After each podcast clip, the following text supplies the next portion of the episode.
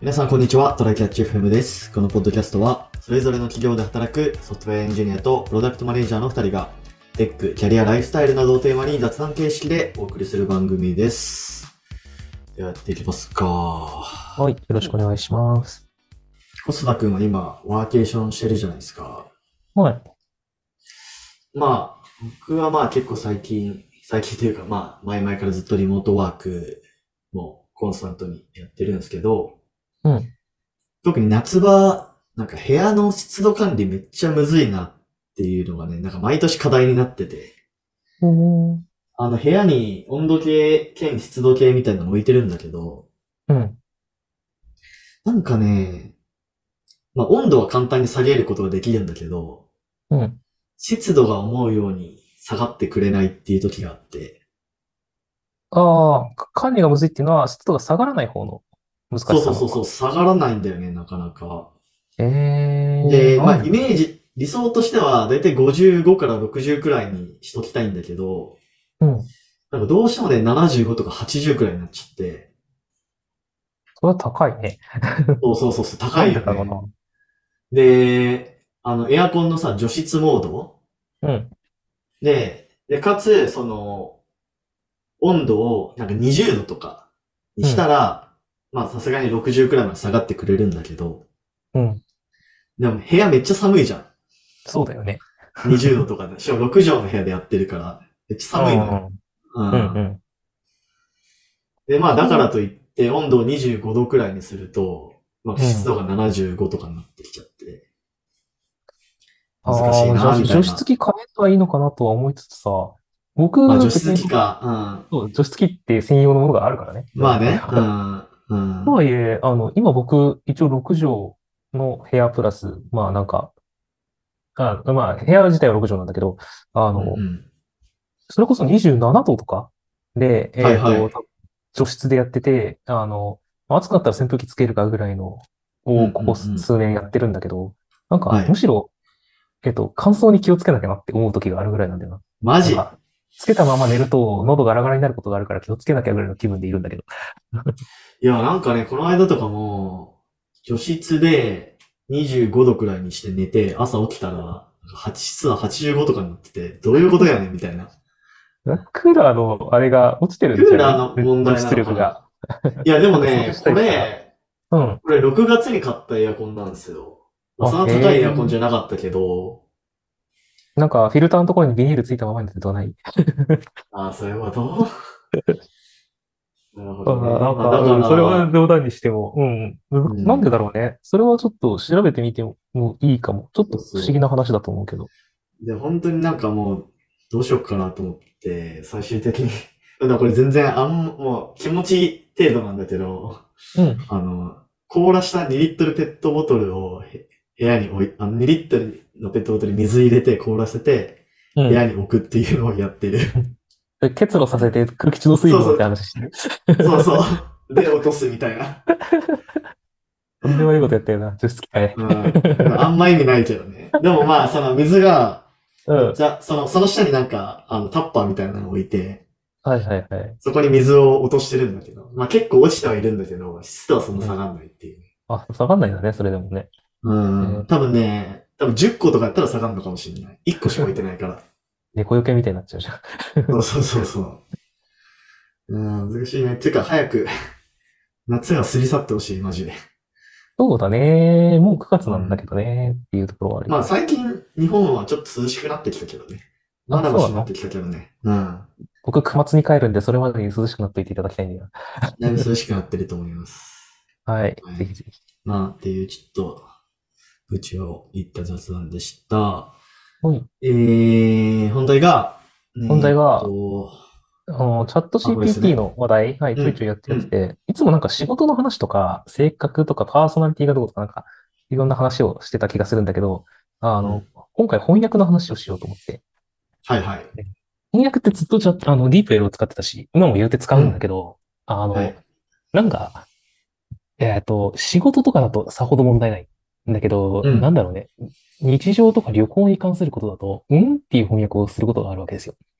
ああ、えーそうなんだ。なるほそう。ど。で、特に英語の時は、まあそんなに気にならなかった。まあ多分あったんだとは思うんだけど、そういうことも。あの、うん英語以外の言語だと特になるなっていう気がしてて、あの、あドイツ語、ドイツに行った時にドイツ語だった時とか、あのうん、えっと、クロアチアに行った時にクロアチア語だったりとか、今トルコにいるけうどトルコ語今ちょっとはいそ、そって、外で聞いてましたけ ど。で、あの、それ、今回ちょっとトルコ語でこんなことがあったから、みたいな紹介を含めてね、ちょっと、ーうん。こういう時にチャット GPT 強いかもみたいな話をしたいなっていうのがあるわけなんですけどね。なるほあど。の、いや、ちょっと今、えっと、前にも話したことあるけど、あの、ノーションでネタ帳を共有してるんだけど、えっはと、い今回の回開けるあ、開い、開きます、開きます。あー、あったあったあったあっそこにね、あの、2パターン、あの、これこれとはどういう意味ですかって言って、こういう意味で、はいこういう時に使われますよっていうのを答えてくれてるんだけど、た。あのうんね、ディープ L はもう正直日本語になってないようなものを返してきて、何言ってるか分かんなかったんだよね。これを訳しあてあ、みてそうなんだ。なるほどで、ねなんか、結構シンプルな一文。1個は7単語ぐらい。で、1個は4単語ぐらい。だけど多分なんか雰囲気からすると、ちょっとそのラフに、向こうの言葉で言う、あの、ちょっとラフに言ってるから、正式な言い方じゃないかもな、くらいの短い文なんだよね。うん、うん。でこれは何かっていうと、Airbnb で家主さんと会話をしたときに、あの、なんか、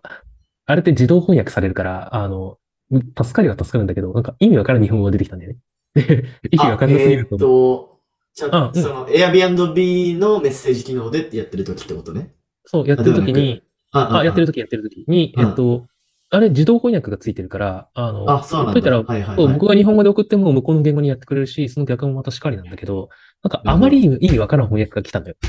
うんうん で、なんだこれはと思って、ちょっとディーペルで訳してみるかと思ったら、ディーペルも意味わからんこと言ってきたから、ちょっとはあ。困るなと思って、あの、ちょっと調べるためにチャット GPT にちゃんと聞いてみたんだよね。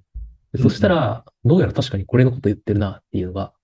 なんか正い。しいっぽいの返してくれて、ググったら確かに、その、あの、いろいろ、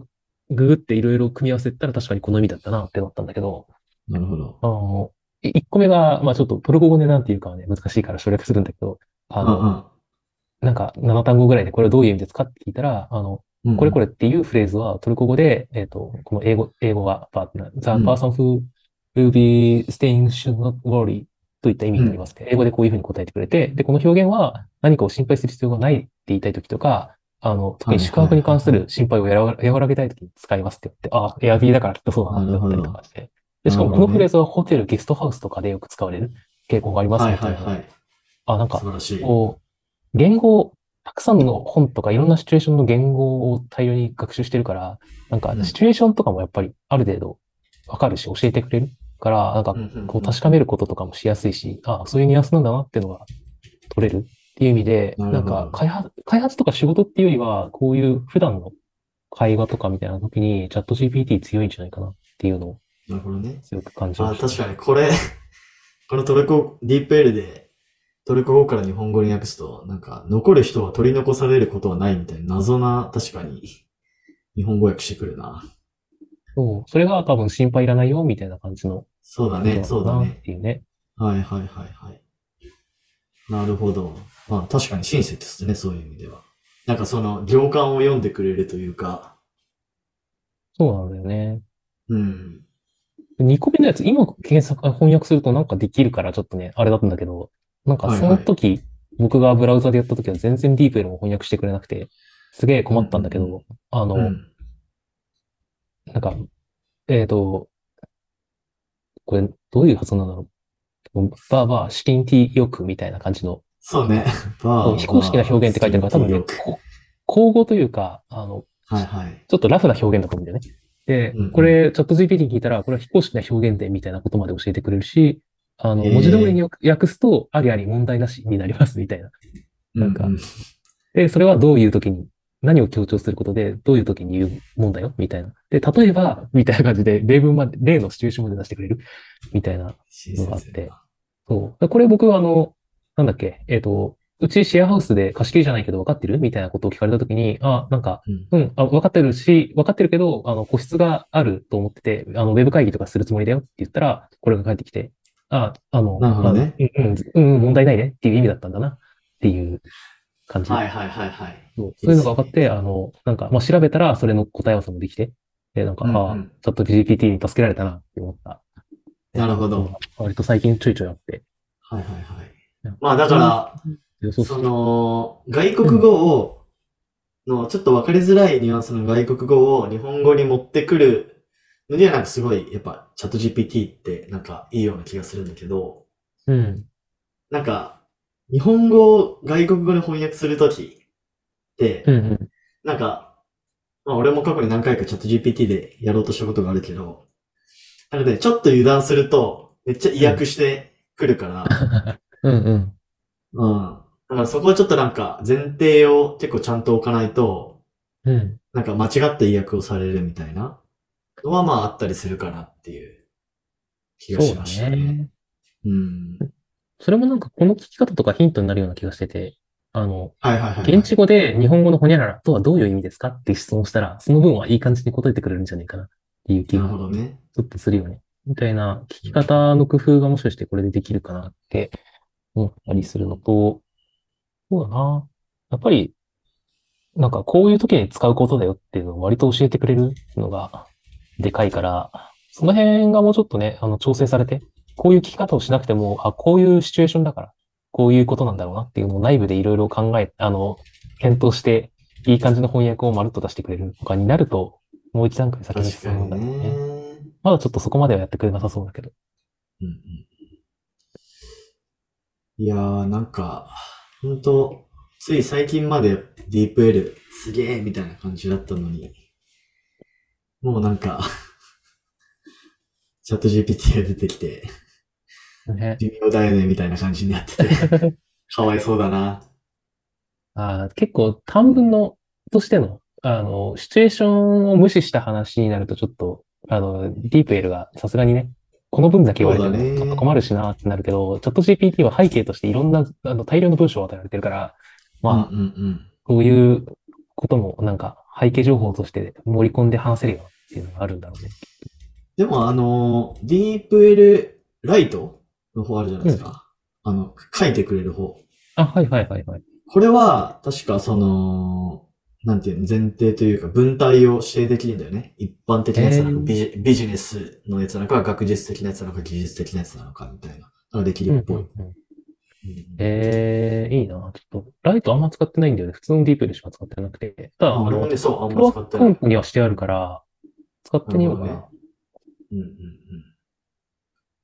そうだね。でもいつもやっぱ書くときは、チャット GPT に任しちゃうな。いやでも、やっぱその、チャット GPT 使うにしても、やっぱりそのチャット GPT のアウトプットを自分が精査できなかったらね、リスクがやっぱついてくるから。そうだね。そういう意味では、一旦英語でなんか読んで、あの、うん意味が間違ってないよねって言えるぐらいの英語力はまだ必要な時代だよなっていう感じで。そうだね。まあもしくはまた、日本語に戻してとか、別の言語にして日本語に戻してとか、ちょっと迂回させてちゃんといけるかみたいなのを確 認したりはするかな。うん。そうねまあ、ちょっと、まだ過渡期だと思うんでね、こういう使い方の探り探りみたいなのが必要だけど、結構ね、あの、機会があったら、あの、チャット GPT で試すっていうのは、いろいろ、未だに発見があるので、皆さんやってみたらいいんじゃないかなと思います。はい。ありがとうございます。じゃあ、終わりましょうか。はい。はい。えーっと、ではこんな感じで、週2回のペースで配信しているので、えーぜひ面白いと思っていただけたら、Twitter のフォロー、ポッドキャストのレビューなど、ぜひお願いします。では今回も聞いていただき、ありがとうございました。ありがとうございました。